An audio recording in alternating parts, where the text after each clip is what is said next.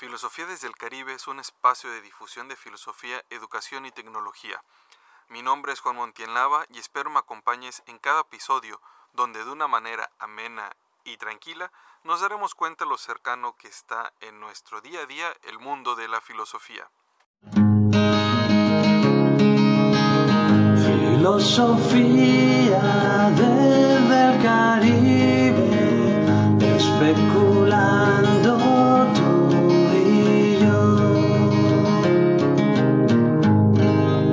Hola, ¿qué tal? Estamos en el episodio número 8 de Filosofía desde el Caribe y el día de hoy vamos a hablar de la filosofía antigua, principales filósofos y principales filósofas. Pues bien, recordemos que filosofía antigua, ¿cómo llegamos a la filosofía antigua? Antes eh, existía lo que era el pensamiento mítico. De hecho, todavía existe esta idea del mito donde explicamos la realidad desde una cosmovisión posiblemente religiosa o propia de una cultura. ¿no? Entonces, las explicaciones de la realidad era por medio de mitos. Sin embargo, con la filosofía, con este paso del mito a logos, llegamos a lo que es la filosofía antigua o los primeros indicios de la filosofía. Recordemos que la filosofía antigua se caracteriza por ser un periodo histórico de la filosofía que se desarrolló desde el siglo VI antes de Cristo o antes de nuestra era hasta la caída del Imperio Romano, por ahí en el siglo V después de Cristo o después de nuestra era. Durante todo ese tiempo, se dieron importantes debates y reflexiones. De hecho, tenemos las, las bases de lo que es el pensamiento filosófico, la visión antropológica, la visión cosmológica, la visión ética. ¿no? Entonces tenemos ahí filósofos desde el primero como tales de Mileto, tenemos ahí a Sócrates, Aristóteles, Anaxímenes, Anaximandro, quienes tratan de explicar lo que es la realidad o lo que observan, claro, desde una perspectiva filosófica. Durante todo este tiempo se dieron importantes debates, ¿no? Eh, temas como la realidad, el conocimiento, la moralidad, la política, fueron eh, las grandes discusiones de la época y se dividió en diferentes escuelas y también, pues, obviamente, en diferentes corrientes del pensamiento. Los presocráticos fueron los primeros filósofos de la historia occidental. Recordemos que tenemos estos presocráticos antes de Sócrates, quienes tratan de explicar lo que existe a nuestro alrededor por medio de la observación y brincando las esferas de lo que es... Eh, brincando las esferas de lo que es el mito y explicando de una manera racional por medio de la observación la realidad. Es decir, ya no decir que fue los dioses o, eh, o diosas quienes desarrollaron lo que ahora nosotros conocemos, o que si la primavera depende de ciertas condiciones o caprichos de los dioses. Observaron que habían ciertas cuestiones que eran muy eh, continuas o se repetían constantemente. Y dices, ah, caray, eso no puede ser obra de los dioses o eso es una cuestión de orden repetitivo. Por lo tanto, se dieron cuenta que no necesariamente era el mito la explicación mm, más certera para explicar la realidad. Y surgen estos primeros filósofos, ¿no? ¿Cuáles eran las características o las posturas de estos primeros filósofos o de la filosofía antigua? Tenemos la búsqueda del conocimiento a través de la razón y la crítica y la reflexión crítica, en lugar de depender de la tradición o la autoridad, que si te decían que ya alguien me dijo que era la realidad, que era la verdad, no, sino simplemente vamos hacia esos postulados, vamos hacia esas observaciones, hacia esos diálogos, hacia esos debates para intentar llegar a, través de la razón a la verdad, ¿no? Entonces, dejamos a un lado la cuestión de la tradición la autoridad. Ahora, la preocupación por entender la naturaleza del mundo y el lugar del ser humano en él. ¿Quiénes somos? ¿Quiénes somos como seres humanos? ¿Qué hacemos aquí? ¿Cuál es como la importancia de nosotros aquí en el, en el planeta? O sea, política, ética, ¿cuál es el papel del ser humano? También la exploración de temas como la moralidad, la justicia, la política, la cuestión de la epistemología y también algunas cuestiones metafísicas, ¿no? Es decir, el comportamiento, de, el comportamiento del ser humano, cómo debe de ser. Me dijeron que tengo que actuar de una u otra manera lo cuestionas. La justicia, ¿qué es la justicia? Vemos a Sócrates que anda preguntando por todos lados para tratar de descubrir por medio de estas personas, por medio de la mayéutica, lo que era cada uno de estos conceptos, la, la política, la construcción de lo que es el Estado. Y también tenemos la epistemología, es decir, llegar al conocimiento. ¿Qué es la epistemología? Pues el estudio del conocimiento. No solamente por medio de la observación, también por la reflexión. El uso de argumentos lógicos y la creación de teorías para explicar la realidad. Aristóteles. Aristóteles desarrolla toda la parte del pensamiento lógico con una, con una maestría muy, muy fuerte. Es decir, trata de que no nada más expliquemos, sino que también argumentemos. Observamos y por medio de, deducciones armamos ciertos silogismos y entonces vamos construyendo o llegando a una idea de conocimiento. Incluso también podemos entender las cuestiones de causa y efecto por medio de estos silogismos. El enfoque en preguntas fundamentales sobre la existencia, eh, sobre la naturaleza, sobre el conocimiento, sobre la ética, la política. Y ya lo dije anteriormente, ¿cuál es el proceso por el cual el ser humano toma una decisión? ¿O cuál es la organización política perfecta o la sociedad perfecta? Tenemos también la búsqueda de los principios universales y la construcción de sistemas teóricos coherentes.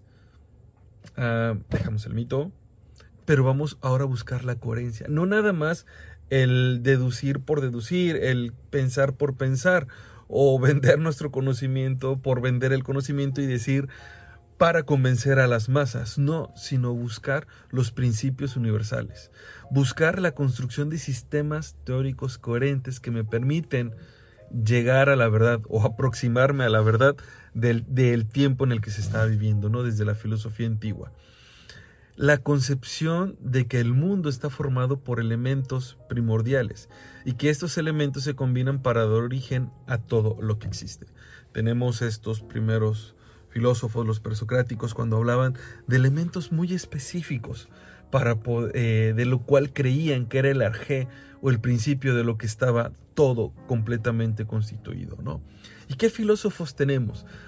Les voy a hablar y les voy a comentar brevemente de, cada uno de estos filósofos que consideré para este podcast. Y dije, pues vamos a hablar un poquito de ellos. No a profundizar, pero sí a manera de que tengas una idea de quiénes son los filósofos de la antigüedad que podrías buscar. A lo mejor alguno te llama la atención y empiezas a investigar un poquito más de él. O si quieres que hable de alguno en específico, los vamos a ir tomando más adelante en, en otros podcasts. Tenemos Tales de Mileto. Tales de Mileto es considerado el padre de la filosofía occidental. Tales creía que todo el universo estaba formado por agua, siendo este elemento el principio fundamental. Entonces, si hablábamos de que buscábamos esta concepción del origen, del arjé, del principio de todo, en estos, este todavía presocrático, pues él decía el agua. El agua es la constitución de toda. Y podríamos pensar en este momento, ¿qué pasa si no tomo agua? O me corto y vemos que por, por todos lados hay cuestiones líquidas y que el agua es un principio vital. Anaximandro sostuvo que la realidad fundamental del mundo es algo indefinido o indeterminado, llamado apeiron. Mm, ok. Él decía, según Anaximandro, que todo lo que existe proviene de este principio y regresa a él, lo indeterminado. No dice exactamente qué, sino habla de que somos como que el, la consecuencia, la causa de lo que es esta cosa indeterminada que vamos y regresamos. Anaxímenes. Anaxímenes propuso que el principio fundamental del universo es el aire y que la materia se diferencia en función de la densidad y la rareza del aire y volvemos no a lo mejor como este principio también vital de lo que es el agua indispensable. El aire también lo necesitamos no entonces hay diferentes movimientos que mueven y todo lo que hay a nuestro alrededor para concretar lo que ahora lo que ahora somos. Heráclito. Heráclito creía que el mundo está en constante cambio y que la única constante en el cambio en sí mismo y sostiene que todo fluye y que nada permanece. Dice Heráclito, bueno, en sus textos, Nadie puede bañarse dos veces en el mismo río, porque en la segunda ocasión ni el río ni yo somos el mismo. Y pues sí, podríamos decir, ¿qué es lo que pasa? El río es que está en constante movimiento, fluye, fluye, fluye el río. Y cuando nosotros vamos, nos bañamos, pues ya nos quitamos toda la mugrecita. Y cuando regresamos al día siguiente, si es que se bañan todos los días, o los días que se bañan, o que vayan ahí al río, volvemos diferentes, hay cambios. Entonces dice que no hay nada estático, todo está en constante cambio, ¿no? Parménides, que es la parte opuesta de Heráclito, dice, sostiene que el ser es uno e inmutable y que el cambio es una ilusión. Creemos que hay cambio. Según Parménides, la realidad verdadera es eterna y no puede ser percibida por los sentidos. Ah, qué caray. Pero bueno, y este es un clásico entre lo que es Heráclito y Parménides. Es una disputa eterna. Más adelante Aristóteles dice, "Mm, de, estas, de estos dos cuates podemos sacar estas ideas de causa y efecto, ¿no? Y hace como que una síntesis entre los dos. Pero tenemos a Heráclito con el todo fluye y Parménides con la estaticidad. Tenemos a Temistoclea de, eh, de Delfos. Ella fue una sacerdotisa y filósofa del siglo VI antes de Cristo. Se cree que fue la tutora de Pitágoras y se le atribuyen enseñanzas sobre la virtud, la ética, la sabiduría divina. Su figura es conocida principalmente por su papel como educadora, educadora de Pitágoras. Ahora tenemos a Pitágoras. Pitágoras propuso la cuestión de los números son la esencia de todas las cosas y que la realidad se puede comprender a través de las matemáticas. También creía que en la transmigración del alma. Ahora, matemáticas, todo es medible. Todo tiene un peso, todo tiene una densidad, es medible. ¿Y cómo podemos entender o observar el universo, observar lo que nos rodea por medio de los números? ¿Cuántos años tenemos? ¿Cuánto medimos? ¿Cuánto comemos? ¿Cuánto corremos? ¿Cuánto hacemos? ¿Cuánto estudiamos? ¿Cuánto conocimientos adquirimos? Entonces, ahí tenemos que Pitágoras nos habla de los números como un elemento muy importante. Y tenemos a Teano de Crotana, de, perdón, de Crotona, fue una filósofa y matemática griega y también fue esposa de Pitágoras y participó activamente en la escuela pitagórica, donde se cree que enseñó filosofía, matemáticas y ética. Es conocida por ser una de las primeras mujeres de la historia de la filosofía y de las matemáticas. Se dan cuenta, Pitágoras rodeado en todo su pensamiento por dos mujeres. Empédocles, Empédocles sostenía que el mundo estaba compuesto por cuatro elementos fundamentales: tierra, aire, fuego y agua. tierra, agua, aire y fuego. Estos cuatro elementos, lo que unía a estos cuatro elementos era el amor. Y lo que dividía estos elementos era el odio. Eran cuatro elementos primordiales, ¿no? Y ahora vemos por ahí infinidad de, de, de, animes o películas donde se habla como de estos cuatro elementos los principales como origen de todo. Estos elementos se combinan y se separan en un proceso constante que dan origen a todo lo que existe. Ahora tenemos a Sócrates. Sócrates es una figura que vive más en el inconsciente colectivo. Cuando hablamos de filósofos eh, o de la historia de la filosofía se nos viene a la mente tres principalmente. Sócrates, Platón y Aristóteles. Los tres son los que se nos vienen a la mente. Sócrates, ¿cuál es la importancia de Sócrates? Se centró en el examen crítico de la moralidad y de la ética, argumentando que la verdad y la virtud pueden ser descubiertas a través de la razón y a través de la reflexión. Su método de preguntas y respuestas es la mayéutica y fue utilizado para ayudar a otros a descubrir sus propias verdades considerado como uno de los fundamentales, uno de los fundadores de la filosofía occidental. Una de sus frases más famosas es yo solo sé que no sé nada. Y olvidémonos de que pero sí sabe que no sabe. No, no, no nos preocupemos con eso. Es como que inicio, yo sé, sé que no sé nada para iniciar el diálogo y descubrir en ti tus conocimientos, que tú eres capaz también de llegar a nuevas posturas, a sacar tus propias conclusiones. ¿De dónde viene esto? Bueno, su madre era partera y su padre era escultor. Entonces, a manera, de manera analógica, dice, pues bueno, ayudo a parir las ideas de las personas por medio de estas preguntas, ¿no? Empezando, yo solo sé que no sé nada. Reconozco para que tú pues, agarres confianza, ¿no? Después de Platón, de Sócrates tenemos ahora a Platón. Platón fue uno de los discípulos más importantes de Sócrates, si no es que el más importante. De hecho, lo que conocemos de Sócrates es por medio de los diálogos de Platón.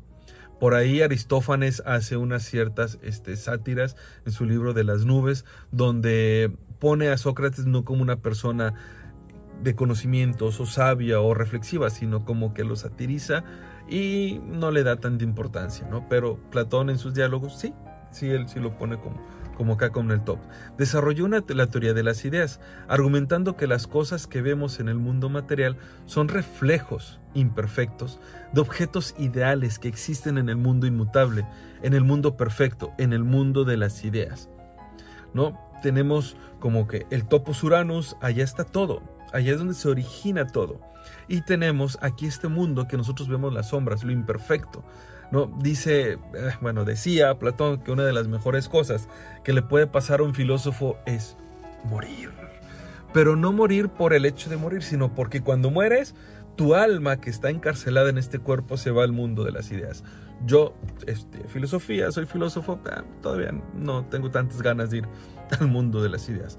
Platón también escribió extensamente sobre la justicia, la política en sus diálogos, fundó la academia, la academia que más adelante pues Aristóteles quería que se le quedara. fundó la academia, una de las instituciones educativas más importantes de la antigua Grecia. En sus obras, como La República, desarrolló una teoría de, de las ideas que afirmaba que las cosas del mundo sensibles son imperfectas, copias de las ideas eternas, inmutables, que viven o están o habitan en el topos Uranus. Todo lo que vemos aquí es imperfecto. Además, lo entendemos. Todo aquello que es que está en un eh, como nosotros en un tiempo, un espacio o que somos o que tenemos materia, somos parte este material, ¿qué es lo que sucede? Somos seres ah, que tenemos principio y fin. Somos seres perfectibles que nos vamos desarrollando. Somos seres que vamos cambiando. Entonces, por lo tanto, no podemos ser como que esta parte estática de lo que es la, este, la, perfección.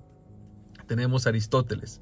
Aristóteles fue un, estudiante de Platón y pues aquí el cuate creyó que se iba a quedar con la academia, pero pues a la mera hora no y más adelante eh, funda lo que es el liceo. ¿no? Fue de los estudiantes más importantes de Platón. Más tarde eh, fundó su propia escuela, que fue eh, lo que es el liceo en Atenas también. Fue un pensador sistemático, interesado en una amplia gama de temas, desde la música, desde la lógica, la metafísica, la física, incluyendo temas, ¿no? Ética, política, física, biología, metafísica, este, matemáticas, es conocido por su teoría de la causalidad o causa y efectos, y en su énfasis en la observación empírica y en la lógica deductiva. A él, a él tenemos que darle este, las gracias o Gracias a lo que es el, organón o el libro de la lógica de Aristóteles tenemos las bases de este pensamiento, del pensamiento lógico. Y pues bueno, también fue conocido por su teoría de las cuatro causas y el concepto de sustancia. Y es mucho más, mucho más amplio. En el caso de Aristóteles nos podemos llevar, no sé, infinidad de clases, igual de Platón y, y Sócrates, ¿no? Son como que estos tres grandes, ¿no? Tenemos Epicuro, Epicuro fundó su propia escuela en Atenas, conocida como el Jardín. Sostuvo que el objetivo principal de la vida era alcanzar la felicidad y que esto podría lograrse a través de la búsqueda de los placeres moderados y la eliminación del dolor y de la ansiedad.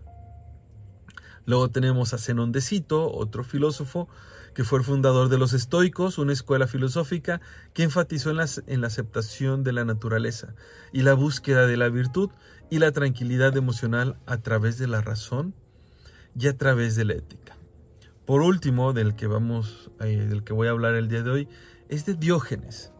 Diógenes fue el fundador de la escuela eh, cínica que abogaba por un estilo de vida simple y autosuficiente simple y autosuficiente. Se daría de topes Diógenes ahora como nuestra vida no es tan simple, ¿no? O no es simple, bueno, estas comillas, lo que sea.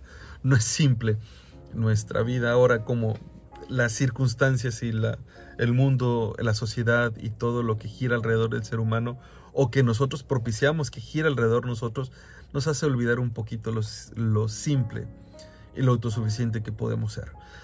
Argumentaba que la felicidad podría encontrarse a través de la libertad de la dependencia de las cosas materiales y renunciar a las convenciones sociales. Ah, algo complicado, les digo, para entenderlo hoy en día, pero estos son los primeros o los filósofos de, que consideré para este, para este podcast del día de hoy sobre la filosofía antigua. ¿Qué tenemos en la filosofía antigua? Tenemos el inicio de la filosofía, tenemos el parteaguas, el paso del mito a logos, tenemos las explicaciones racionales, las explicaciones por medio de la observación, el buscar o sistematizar el conocimiento. Tenemos estas escuelas donde se buscaba precisamente este, argumentar, implantar, conocer a todo lo que sucede a nuestro alrededor por medio de la observación, por medio del análisis, por medio de diferentes posturas. Algo de lo que se hablaba o de lo que se comenta mucho en estas primeras, eh, en inicios de la filosofía, en el inicio de la filosofía, es la cuestión de, de que es un estado de vida. La filosofía, más allá de verlo como, como una... Eh, como un estudio, como una ciencia especulativa, es verlo como un estado de vida. Adoptas una postura, adoptas la postura ética de Platón, adoptas la postura ética de Sócrates, adoptas la de, la de Diógenes, la de Zenón, la de Epicuro, no sé, buscas o estructuras la idea de que toda nuestra realidad es con base o por medio de los números, como en el caso de Pitágoras. Y bueno, este fue el podcast número 8 de Filosofía desde el Caribe, estábamos hablando, hablamos o hablé de lo que era eh, la filosofía antigua. Recuerda seguirme, escuchar este podcast, compartirlo y si tienes alguna duda o algo de lo que quieras que se comente, no olvides ponerlo en los comentarios. Para quienes nos escuchan, para quien me escucha en Spotify o alguna de los este, servicios de audio, gracias por escucharme. Para los que están en un en YouTube. Gracias por, además de escucharme, verme y nos estaremos o me estarán viendo y escuchando en el siguiente podcast. Que tengan un buen día y recuerda que Filosofía desde el Caribe cada semana. Y sé que ya me había despedido, pero me acordé y debo un saludo. Debo un saludo a un exalumno que le di clases en, en la Salle de, de la preparatoria de la Salle de Cancún, Garma, y también me lo topé en, la universidad, en la Universidad del Caribe, un gran estudiante, un gran jugador de básquetbol y aquí está el saludo y con mucho aprecio y cariño y nos vemos, ahora sí. Esto fue el podcast Filosofía desde el Caribe. Semanalmente se estarán presentando nuevos episodios. No se te olvide compartir y suscribirte, esto ayudará a mantener el ritmo de las publicaciones.